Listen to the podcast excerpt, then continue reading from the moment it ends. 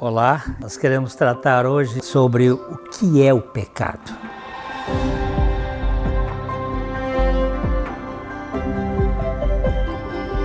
Aqui no Vale Estreito, nós temos como finalidade compartilhar o Evangelho.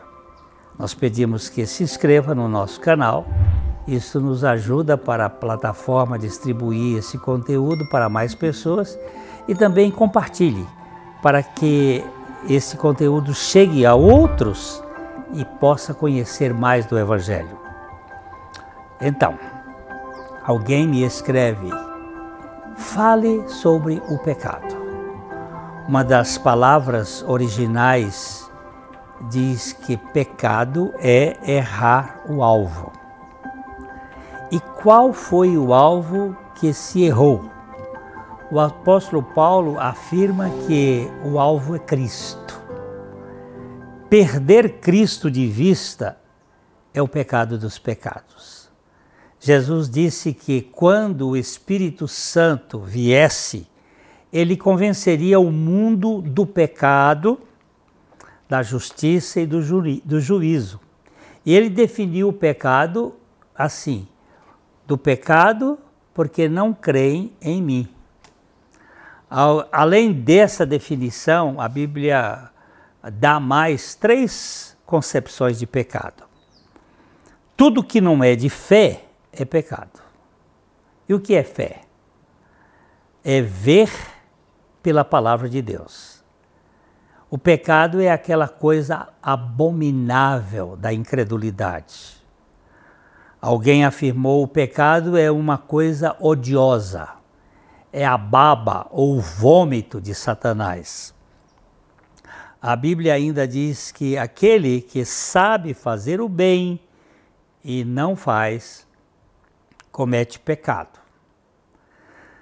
Tanto por omissão como por decisão, aquele que não faz o bem sabendo fazer, peca.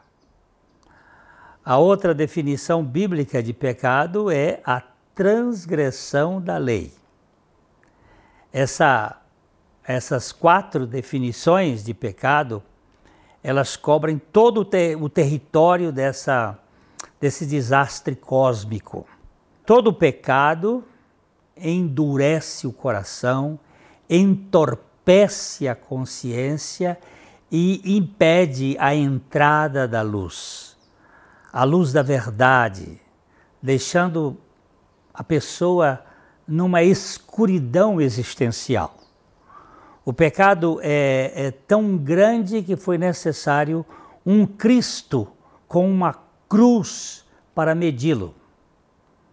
Mas não só para medi-lo, também para tirá-lo de nossas vidas. Jesus disse que todo o que comete pecado é escravo do pecado. Mas também disse que se, pois, o Filho vos libertar, verdadeiramente sereis livres. O pecado é uma agressão frontal contra a face de Deus. A libertação do pecado é uma bênção sem medida da graça de Deus. Cristo nos atraiu na cruz para nos libertar do pecado. Você crê na sua morte e ressurreição juntamente com Cristo? Então, o pecado não terá domínio sobre você, pois você não estará so sob o domínio do pecado, mas estará sob o domínio da graça. Que Deus abençoe profundamente a sua vida. Eu espero que você reflita nessa mensagem. E não se esqueça de deixar o seu like, de inscrever-se no nosso canal para que essa mensagem chegue a mais pessoas e de compartilhar para que outros conheçam o Evangelho. Até a próxima, se o Senhor assim permitir. Um grande abraço.